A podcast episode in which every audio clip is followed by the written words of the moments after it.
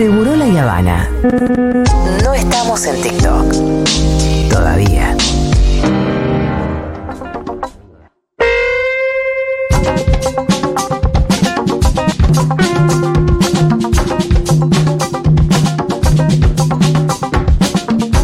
Sí, muchachos, nos vemos en Miami. Santiago Levín. ¿Qué tal, Julia? ¿Cómo ¿Qué estás? haces, Santi? ¿Todo bien? Bien, todo bien. Hoy miércoles. Este, ¿Te parece distinto, rarísimo no? Rarísimo, rarísimo. Eh, otro movimiento en el estudio. sí. Re lindo Hay el torta los miércoles. de fa- ah, no sabía. ¿Y quiénes son los beneficiados? Bueno, ¿Por qué- nosotros. ¿Por qué no hay torta los lunes? Porque Despiértate Carola, y le agradecemos particularmente, nos envía y tiene la deferencia de enviarnos tortita los miércoles. Bueno, le agradecemos tanto. Sí. Espero que me inviten un miércoles cada tanto, entonces a mí. Ahora, ay, cuando pruebe la que esta vas a querer pasarte a los miércoles, Se me parece. terminó la columna de los lunes, me parece. Bueno, se la vas a tener que disputar aquí, que igual alguien va, hay que, va a haber que hacer un enroque. Haremos, haremos, Sí, haremos em, alguna negociación. Santi, esta semana hubo un caso bastante resonante eh, de un pibe que, que cagó trompadas a un árbitro de fútbol en un partido de, club, de barrio. Exacto. Eh, la situación generó mucho interés eh, en los medios y demás, porque la verdad que fue una golpiza que casi lo mata al árbitro y todo el tratamiento mediático o lo que fuera llevó a que el pibe esa misma noche, después de que se conociera mucho el caso, se quitara la vida. Eh, algo de, de cómo fue contada esta historia en los medios de comunicación me suena que se hizo mal. Sí, eh, hablábamos con, con Nico de la producción ayer. Eh, es un caso que está conmocionando mucho, ¿Sí? mucho a la gente. Las redes están que explotan con esto. Y esto se puede analizar desde diferentes ángulos. La verdad que es un caso muy, muy desgraciado. Es una verdadera tristeza lo que pasó. Eh, a mí me parece que eh, el primer punto, yo no voy a hablar de la persona que se quitó la Sí. vida porque no la conocía y como digo siempre, si la conocía menos todavía puedo hablar. Claro. Entonces, eh, no tengo nada que decir en relación a la persona de, em, creo que Tapón es el apellido, ¿verdad? Ajá. Este, que cometió, digamos, ese mm, acto desesperado de último minuto. Primero decir que em, el suicidio es la segunda causa de muerte en personas entre 15 y 30 años de edad. Por, ah, suena fuertísimo y es la, La verdad. primera que es accidente de auto. Accidentes. Accidentes de diferente tipo, de Es tránsito. muchísimo igual. Mucho tipo, sí. Porque eh, esto lo que quiere decir es Sí. que la gente joven no suele morirse. Claro, claro. Eh, no es que todos se mueren de eso, sino que no suele morirse. Se suele morir la gente de eh, enfermedades eh, generales a partir de los 30, 40, 50 años y después en la vejez. Eh, la muerte nos espera a todos y a todas, pero la gente joven no suele morirse. Se muere de accidentes y en segundo lugar de suicidio. La sorpresa es lo de suicidio, que se habla tan poco. Punto uno. Punto dos, hay muchos tipos de suicidio, no son todos iguales. Nosotros con esa palabra metemos en una misma bolsa situaciones que son distintas, porque la palabra suicidio no dice nada de la motivación. Dice solamente, este, como el- la misma raíz griega que homicidio o femicidio, suicidio es este, el asesinato de uno mismo. Sí. Pero son todos distintos. Existen suicidios El muy no está explicado meditados, ahí. muy meditados, eh, largamente preparados, que son un alivio para la persona que se quita la vida, e incluso para algunas personas que lo rodean también. Hay suicidios avisados con notas de despedida. Existe una especialidad forense que es la autopsia de los mensajes suicidas, para tratar de entender a partir de los mensajes, de los audios, de las cartas, antes eran cartas manuscritas, de los emails. Eh, también existe el suicidio abrupto, lo que se llama un raptus en medicina. Una persona que ahora está sentada y ahora se tiró por el balcón. Sí. Y eso se, se ha estudiado mucho, por ejemplo, Mucho. Ese, ese, ese caso que eh, hay. digo, ¿Se puede rastrear hacia atrás algo? ¿Existen siempre causas que van antes o hay cuestiones ahí como inexplicables? Todo eso, A, B, C y D y E son correctas. Hay a veces, pero de todas formas, aunque existiera una causa, de allí a la decisión de quitarse la No, vida hay una explicación eh, abismal que siempre nos falta. Hay intentos de explicación cerebral, intentos de explicación. Hay gente Sí. que tiene enfermedades terminales y decide quitarse la vida para no deteriorarse y morir con dolor o etcétera. Existe el suicidio asistido también que hemos hablado de eso acá, vino Graciela Suiza. Jacob en Suiza, etcétera. En este caso creo que el ángulo, también está la violencia en el fútbol, la violencia en los deportes, la violencia en el, fútbol infantil, los papás que mandan a los hijos a que se caguen a piñas o que le cagan a piñas al referí, etcétera. Este caso aparentemente, por lo que yo estuve averiguando, fue muy complejo. La persona agredida, el referí, aparentemente tuvo una actitud bastante, bastante odiosa con el agresor, intentando pedirle dinero, etcétera. Y sobre todo, el punto para ser muy sintético, que a mí me parece más importante acá destacar, es el efecto que tuvo la viralización de ese video. La catarata infinita de mensajes que le llegaron a este pibe de 24 años, que era un albañil, Desconocido. Y de un día para otro, famosísimo. Totalmente desconocido, un pibe laburante, con cuatro hijos, separado, vuelto a juntar, eh, que tuvo un realmente un- un, este, una reacción muy violenta, indefendible, que solo se puede explicar por una cuestión de mucha impulsividad. Es toda una dimensión en psiquiatría la impulsividad, para otra columna. Y esa misma impulsividad también eh, tuvo algo que ver seguramente en, el, en la decisión de quitarse la vida. Hay algo muy loco en el efecto medio multiplicador de la opinión de un montón de gente en las redes sociales, que a veces uno dice, bueno, una persona, la opinión de una persona sobre uno puede ser inocua, pero si esa pequeña opinión la multiplicas por decenas de miles, eh, y Otro lo podría haber tomado como, como un adorno narcisista. Claro. Entonces, por eso repito la frase que decíamos la semana pasada, que yo le atribuyo a Marina Calvo, mi amiga y colega, este, algunos se ahogan donde otros nadan. Acá hubo una eh, carroñería inaceptable de los medios de comunicación, no de todos, pero de los más vistos, un efecto multiplicador en redes. Eh, esto revela también cómo los, este, los más jóvenes eh, eh, arman sus propias identidades también a partir de los likes y de los comentarios y de lo que se dice de ellos en las redes. Y evidentemente el yo de este pibe no lo pudo soportar y por su personalidad, por sus rasgos, etcétera, tomó una decisión trágica que de todas formas eh, todavía no está ter- determinado del todo si fue un suicidio o no. Ajá. Suponemos que sí, ahí seguramente tienen que intervenir un par de investigaciones criminales y penales. Pero el- eh, eh, esto es una sucesión de eventos desafortunados, yo diría trágicos, en donde la violencia, la violencia en las redes, el bullying, eh, el juicio inmediato, Claro. en un caso y en el otro, la atribución inmediata que todos hacemos en las redes de est- este tiene la culpa y este no, pero el otro se lo merecía y este no. Eh, deberíamos tener, quienes hablamos por un micrófono, eh, un poquitito más de respeto, de cuidado, de mantener la privacidad de los datos, este, porque también existe el efecto eh, contagio en los suicidios. Y el efecto contagio, que lo sabemos desde eh, la publicación de las penas del joven Werder de Goethe este, en la segunda mitad del siglo XIX, en, la- en realidad en la mitad del siglo XIX, este, en, la que el protagonista se quita la vida, ese libro, esa novela, esa novela de, de Goethe, produjo una, este, una serie de suicidios en algunos jóvenes europeos este, de esa época. Existe el suicidio por contagio.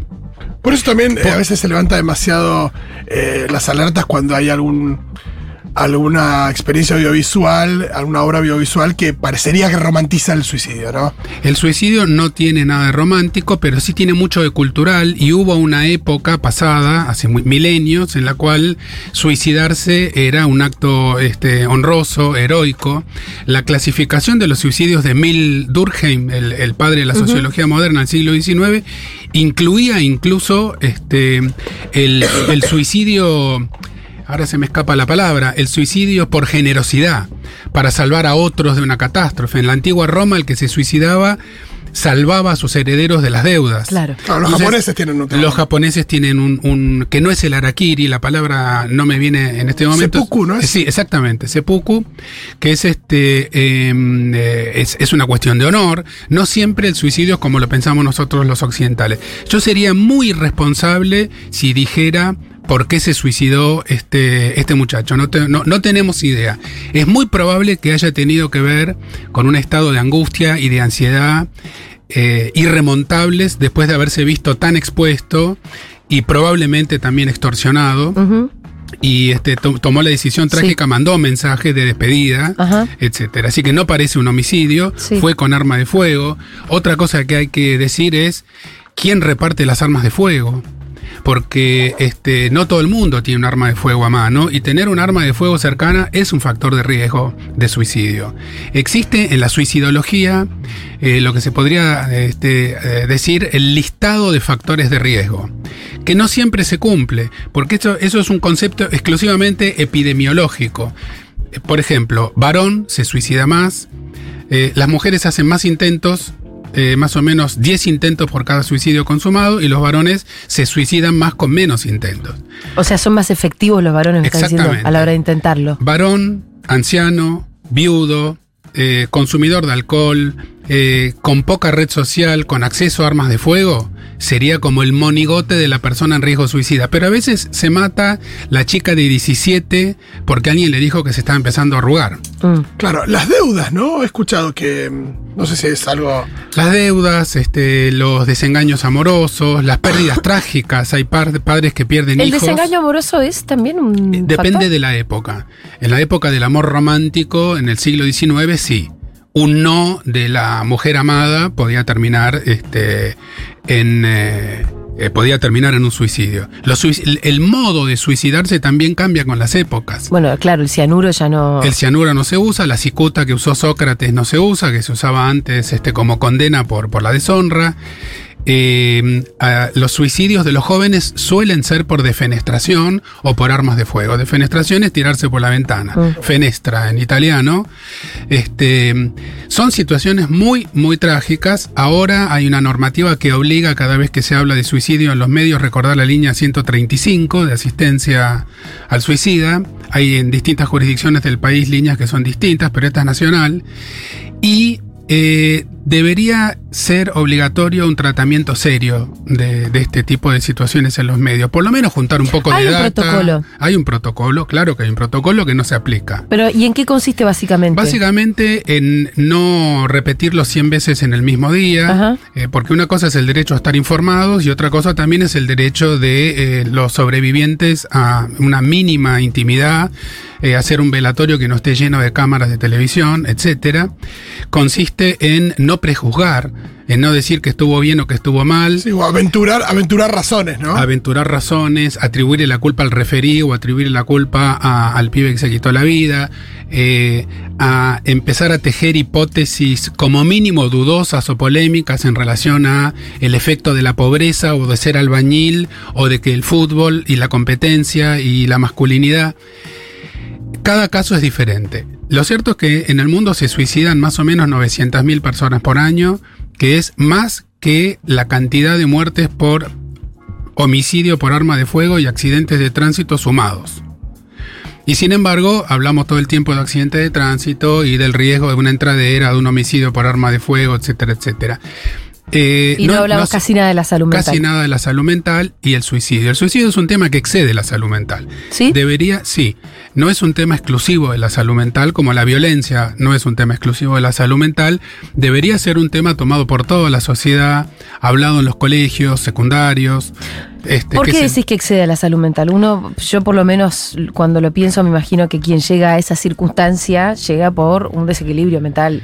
Algunos sí y algunos casos no. Hay suicidios muy meditados, suicidios que son estratégicos, Mm. suicidios que son en realidad homicidios. Este, yo me mato para cagarte la vida, eso también existe.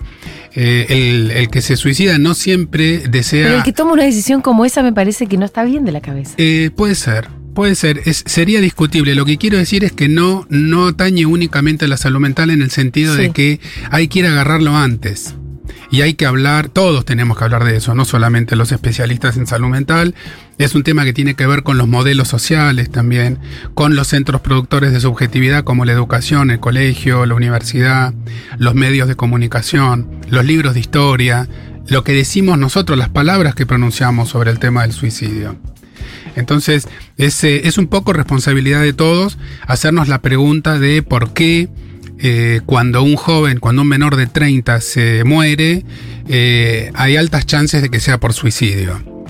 ¿Y eh, qué pasa a partir de cierto grado de adaptación este, a, la, vida adulta en donde este riesgo baja mucho? Ahí hay algo que no estamos terminando de ver ni de cuidar bien. Las causas no las conocemos.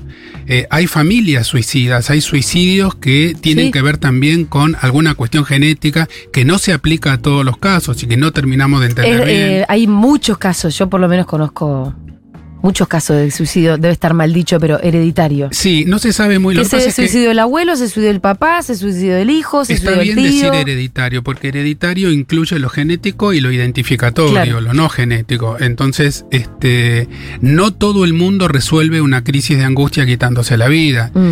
Y no todo el mundo que piensa en quitarse la vida se la quita. Entonces, cuando se muere un joven, es una situación de enorme angustia social. Eh, los medios deberían tratar de ganar plata en las tandas con otras cosas y tendría que existir un modo eh, muy respetuoso de tratar este tipo de situaciones. Lo mismo que pasó el otro día con la supuesta enfermedad de, de, es decir, que eh, este, estamos hablando de otra cosa completamente distinta, pero la intimidad debería estar protegida. La ética se tiene que practicar, no solamente enunciar. Eh, Santi, yo te diría que mm, sigamos hablando de esto porque te quedan cinco minutos para la otra columna y no vamos Dejemos la tiempo. columna sobre psicofármacos para Totalmente. Y además me imagino que va a haber la muchos otra mensajitos. semana. Escuchemos los mensajes. Sí, hay mensajes de au- audio. De audio. Los agarramos un poquito desprevenidos igual. Debe haber acá eh, rolo para leer también mensajes, ¿no? Sí, sí, tenemos acá varios mensajes. Yo llamé varias veces a la línea antisuicidio de Uruguay, tiene horarios, los operadores no tienen información, esto dice en Uruguay. Te dicen que si aguantás hasta el día siguiente, en caso de que llames de noche, vayas a la guardia. Eso es una absoluta ridiculez, es una tomada de pelo. Sí, ¿no? De ser cierto, sí. si, si damos por cierta esa información, que a mí no me consta, es absolutamente absurdo tener un horario para tener una urgencia. No, claro, imagínate. Justamente la urgencia No, es no lo que se no suicide tiene ahora, horario. llame mañana, por favor. Ah, bueno, lo voy a pensar. Gracias. Muchas gracias. Lo voy a pensar. Dicen acá que Tierra del Fuego es la provincia con más suicidios del país. Es verdad. Bueno, hay algo respecto a lo climático también. Es, eh, y también se habla mucho de las tasas de suicidio en, no sé, eh, los Países países nórdicos. nórdicos. Hay- ¿Es cierto eso? Ah, Sí, es cierto estadísticamente. De vuelta no sabemos si es por la cantidad de horas de luz o no. Sí, o- pero es cierto Pero estadísticamente. estadísticamente es cierto que a medida que te aproximas a los polos y que existen temporadas con muy pocas horas Sí. de luz, eh, las tasas de suicidio son mayores. Las tasas, y hay países que tienen tasas suicidas muy altas, por ejemplo Uruguay. Así que si un país debería tener, este, eh, debiera línea, tener eh, claro. una línea 24 horas, es, ¿cómo haber una línea eh, para, para el suicida que no atienda las 24 horas? No lo entiendo. Es increíble. ¿Qué más? Aparte, imagino que debe, debe haber algo ahí en las horas de, de la noche, en las horas más. Digo, donde la gente está sola, donde de noche, donde la gente reflexiona o piensa más. Pasa algo parecido con las adicciones. El problema del adicto aparece a la noche y aparece los fines de semana. Y en general los servicios hospitalarios son te justamente cuando, cuando no lo tenés. Sí. Entonces, si vos vas a hacer un servicio de ayuda a una persona que tiene una crisis por un problema de consumo, que también se relaciona bastante con el suicidio, eh, la, la- la puerta tiene que estar abierta a las 24 horas. No puede haber un horario de atención al suicida ni un horario de atención a la persona que está haciendo una crisis por una abstinencia o por un consumo tóxico. Tenemos una crisis de mensajes, eso tenemos crisis. No Sí. los podemos abrir. Yo no puedo. Eh, ¿Mandan audios o no? Porque si lo mandan por escrito, con Fito no estamos pudiendo poder acceder a eso. Se tildó todo. Bueno, este, Estamos como en Uruguay. estamos, sí. Fue muy gracioso un- porque un yo los horario para los tenía mensajes. y, mm, y viste que se cerró mi sesión para abrir la tuya y al final al todo mal salió. Este, hay un horario de atención de mensajes. Hola Futurock, eh, sobre el suicidio en Casilda, provincia de Santa Fe, hay un promedio de casi un suicidio por mes, en general varones entre 18 y 30 años y algunas personas mayores cerca de los 60 años. Sí, la, el- la edad en la que el suicidio sucede con mayor frecuencia es la, es la juventud, pero existen suicidios de personas ancianas, por supuesto, y a cualquier edad, incluso existe el suicidio infantil. Hay chicos de 5 o 6 años que se quitan la Ay, vida. ¿Cómo puede pasar eso? Es una muy buena pregunta que nos hacemos todos. ¿Cómo puede pasar eso? La 135 es para Cava y GBA, si es para el resto del país es 011-5275-1135 o 0800-345-1435 y además existe una línea nueva de salud mental del Ministerio de Salud. Lo dicen por acá. Bueno, me, acordé de un librazo de Leila Guerriero que es Los suicidas del fin del mundo. Excelente libro Sí. y este Y ahí cuenta la vida en un pueblo bastante tristón, por lo menos como... Pero es un pueblo más al mismo tiempo que Las Heras. es un pueblo más. sur. Este, el Se viento, parecer a muchos ella otros, ¿no? describe el viento en ese Permanente que no sí. para, el frío. El desempleo, la anomia social, Sí. digamos, eh, existe un suicidio que tiene que ver con la marginalidad a la que te empuja el sistema, existe un suicidio que tiene que ver con el estilo de personalidad, existe un suicidio que tiene que ver con las desgracias inaceptables, insisto.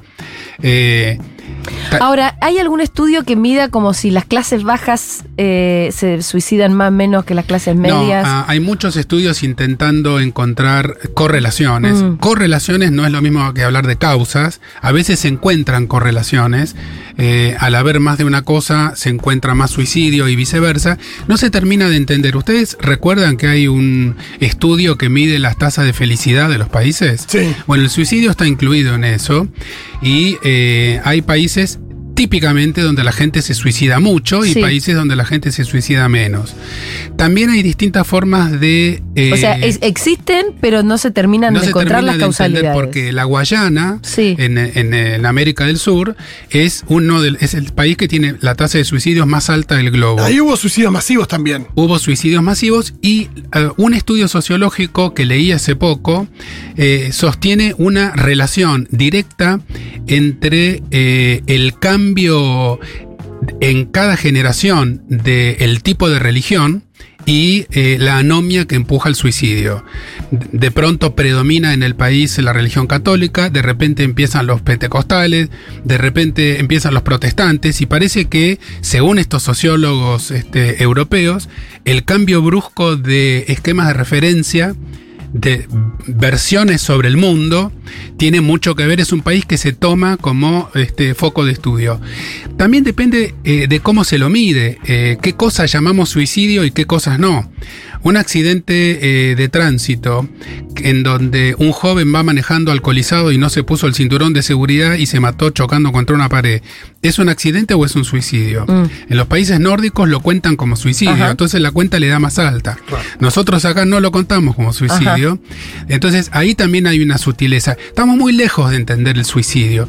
Sí sabemos que en gran, una proporción alta de los suicidios ocurren en personas que están en un estado de desesperación y que eh, contando con ayuda, con presencia, con un abrazo, con una medicación, con una escucha, ese, en muchos suicidios podrían ser prevenidos, pero nunca todos.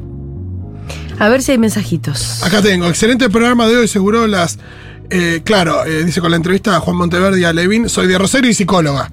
Claro, le hicimos un- Le hicimos el programa a ella. Totalmente. Em, ¿Qué más? Eh, Seguro te va a encantar mi capricho. Mi ex piensa en el suicidio de forma permanente, dice alguien por acá. Ella lo intentó cuatro veces. Durante mucho tiempo sentí la responsabilidad de mantenerlo vivo, lo pone entre comillas. Ay, Dios. Hasta que entendí que no estaba en mis manos eso. En su momento eso me consumió y deterioró mi salud mental. Hoy trato de aceptar que él siente eso y que hay un límite en lo que podemos hacer eh, los demás por las personas que optan por esa otra salida. Qué jodida la amenaza de suicidio también, ¿eh? Dolorosísimo lo Me que hace- cuenta la oyente, tiene toda la razón, no está en sus manos, eh, sáquese eso de la cabeza, oyenta, por favor. Pero, que de- Este, pero debe existir mucho si me dejas me suicido. eh, si me dejas me suicidio, por eso insisto. Y el que después termina cumpliendo con su promesa, con su amenaza, la culpa que le puede generar. Absolutamente. Hay suicidios cuyo objeto principal es la manipulación. Y hay amenazas de suicidio cuyo objeto central es la manipulación. Y hay un montón de prejuicios alrededor del suicidio. Por ejemplo, el que avisa no lo hace, mentira. Mucha gente que avisa sí lo hace. Eh, y hay mucha gente que lo hace sin avisar. Mm. Tenemos audios, Santi. Dale. Te quiero mucho, Levin. El lunes esperaba tu columna y estoy aliviada de que esté hoy. Quería consultarte qué se hace cuando te enteras que una pareja tuvo varios intentos de suicidio. ¿Qué es lo más recomendable? Ah, qué pregunta. Este, lo más recomendable. eh, yo odio. eh, gracias por el cariño. Odio eh, caer en la banquina del tip. de dar un consejito. ¿Qué se hace? Lo primero que uno hace es angustiarse y uno se siente muy mal y eso es normal. Lo que hay que hacer es hablarlo, sentarse con la persona y decir, vos estás buscando ayuda, alguien está escuchando lo que te pasa. Eh, hay personas que sostienen una idea suicida toda su vida y se mueren de una neumonía a los 98. Entonces, este, y hay personas que eh, entre la idea suicida y el, intento pasan 10 segundos. Esos eh, son los, los- los intentos más impulsivos. Hay personas que son salvadas por la medicina de urgencia, cosidas, este, re, este, rearmadas, y luego sienten una enorme furia por no haberlo logrado, y otras que lo agradecen toda la vida. Hay personas que lo siguen intentando y lo siguen intentando y otras que lo intentan una sola vez y después hacen un cambio, una autocrítica. Si, si detrás de, un, de una idea de suicidio hay un sufrimiento eh, psiquiátrico, un tratamiento farmacológico puede ser eh, una prevención importante. Claro. Por ejemplo, un trastorno bipolar. Las personas que tienen trastorno bipolar, cuando están deprimidas, corren un alto riesgo de eh, querer y de intentar quitarse la vida. Si detrás de un intento suicida hay una gran desgracia, por ejemplo, perder a los tres hijos en un accidente de auto y uno manejaba, Ay, Dios. este, conozco dos casos de esos. Eh, ahí es muy difícil que ¿Seguir una la vida? medicación, porque lo que está allí es muy difícil prevenirlo, quiero decir. Una tristeza que no tiene que ver con un desequilibrio No, químico. y que no tiene remedio. aparte. Y además no va a tener remedio Uno no- a esa persona uno no le puede decir, hombre, ala, hombre, No estés triste. alégrate, la vida es bella, no, porque este perdió, eh, tal vez atravesó la mayor de las tragedias que pueden estar escritas en el, este, en, en las posibilidades de la vida. Eh, por eso es muy difícil generalizar. Lo único que podemos generalizar son dos cosas. Uno, las estadísticas. Segunda causa de muerte en jóvenes. Dos, la obligación ética de un tratamiento correcto en los medios. Y tres, la oferta, siempre que sea posible y siempre que haya una, una dolencia psíquica, de un tratamiento adecuado. Esas son las tres cosas que se pueden generalizar. Después, cada caso es diferente. Eh, es raro el suicidio, digamos. Es El- raro. el- no- digamos, no es raro estadísticamente, es raro, es extrastorno para entenderlo. La sí, sí, mayoría cuando, de los cuando humanos. le sucede a una familia o sucede con alguien conocido, como que te, es muy, te, te tra- trastorna. trastorna, eh, Uno trata de entenderlo, de meterse en la cabeza de cómo se puede llegar a tomar una de- decisión de, así. la culpa también que, que puede Tremenda generar. culpa de los sobrevivientes, Sí. sea cónyuges, sean hijos, este, sean los padres. Eh, tiene efectos transgeneracionales, se hable o no se hable, y cuanto menos se hable, más efectos tiene y más lejanos.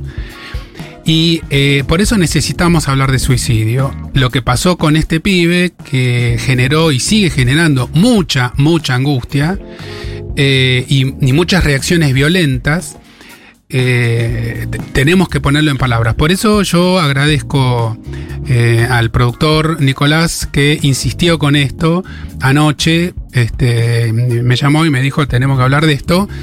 eh, cuando teníamos una columna de otra cosa, pero como siempre decimos con Julia y con Fito, a veces es lo que pasa y a veces es lo que uno planifica. En Yiddish mi abuela decía, el hombre planifica y Dios se ríe. Me gusta. Hay mucho margen en la educación eh, para mm, plantear el tema, para hablar, para, digo, alguna. No sé, pues pienso, hablabas hace un rato del suicidio adolescente, de lo que pasa también, que existe el suicidio infantil. Eh, ¿Tiene sentido que haya, que se le ponga más ficha ahí? eh, Sí, absolutamente. Hay que hacer talleres. taller quiere decir escuchar lo que, lo que dice la persona que es objeto de esa, de esa iniciativa.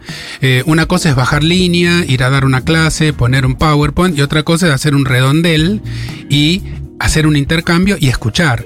Ese es el concepto de taller en salud mental y en docencia. El docente no es el que más sabe, sino el que conduce el aprendizaje de todos y todas. Y eso es lo que hay que hacer con el suicidio, escuchar.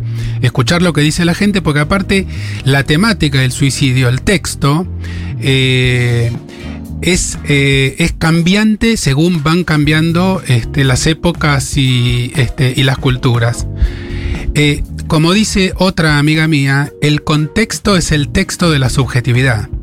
Entonces, hay que, hay que analizar bien los contextos. En este caso puntual que sucedió ahora, el contexto fútbol, eh, pobreza, el contexto eh, tener un arma de fuego. Eh, no todo el mundo tiene un arma de fuego en el cajón, ni todo el mundo la puede conseguir en pocos minutos. No, no es tan fácil. Y menos en un estado de desesperación. Entonces. De hecho, Nisman cuando se la pide a Lago Marcino, Sí, eso es- esa es la parte más oscura de todo el relato. De para mi gusto. Sí, ¿por qué? De todo el tema Nisman, la parte más oscura es. A mí lo que me extrañó fue que un fiscal encumbrado como Nisman, no sé qué, tuviera que recurrir a pedirle un arma a su colaborador, que era el colaborador que tenía que ver con informática, es decir, algo que nada que ver, y el otro le llevó un arma eh, vieja, además, que podía fallar, una cosa pedorra, antigua que tenía en la casa. En, en esa, en ese tramo, Mm. eh, si hubiera sido distinto, si Nisman tenía el arma guardada en un cajón, yo este, lo entiendo con muchísima más coherencia. Para mí eso fue un suicidio, sin ninguna duda. Los intentos por este, transformarlo en otra cosa eh, directamente son de chachachá. Sí, sí, sí. No, no, han hecho todo absolutamente mal.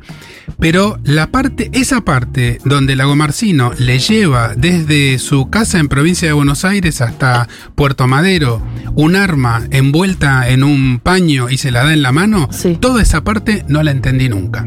¿Qué es la, ¿Cuál es la parte que no entendés? ¿Por qué Lago Marcino le lleva un arma? ¿Por qué el otro recurre a...? ¿Por qué Lago Marcino la tenía? ¿Por qué no da un aviso si sabe que puede llegar a pasar algo? Y yo Había creo que una Marcino no se, no se imaginaba para lo que era.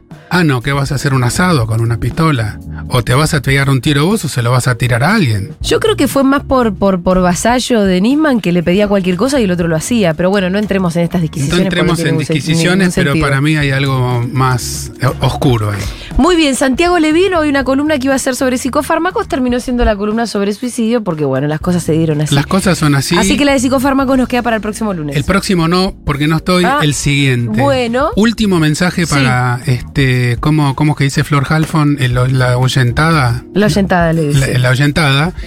Eh, hablen de suicidio, no tengan miedo a hablar de suicidio con los hijos jóvenes, con los padres, eh, en los colegios, lean, no, no, eh, no desesperarse, informarse, estar cerca y eh, saber que puede llegar a pasar cerca de nosotros. No enmascarar, no mentir, no decir que el tío se tropezó por la escalera. Hay que escuchar lo que la gente dice cuando se entera de esto y bancársela. Muy bien, eh, y perdón y disculpas a la cantidad de gente que mandó su mensaje sobre el tema y que no lo pudimos leer y abordar, pero son muchos, muchos, muchos. Eh, así que bueno, disculpas. Santi, hasta cuando vos digas que volvés. 12, son 10 días. nada más. Perfecto, son 10 días.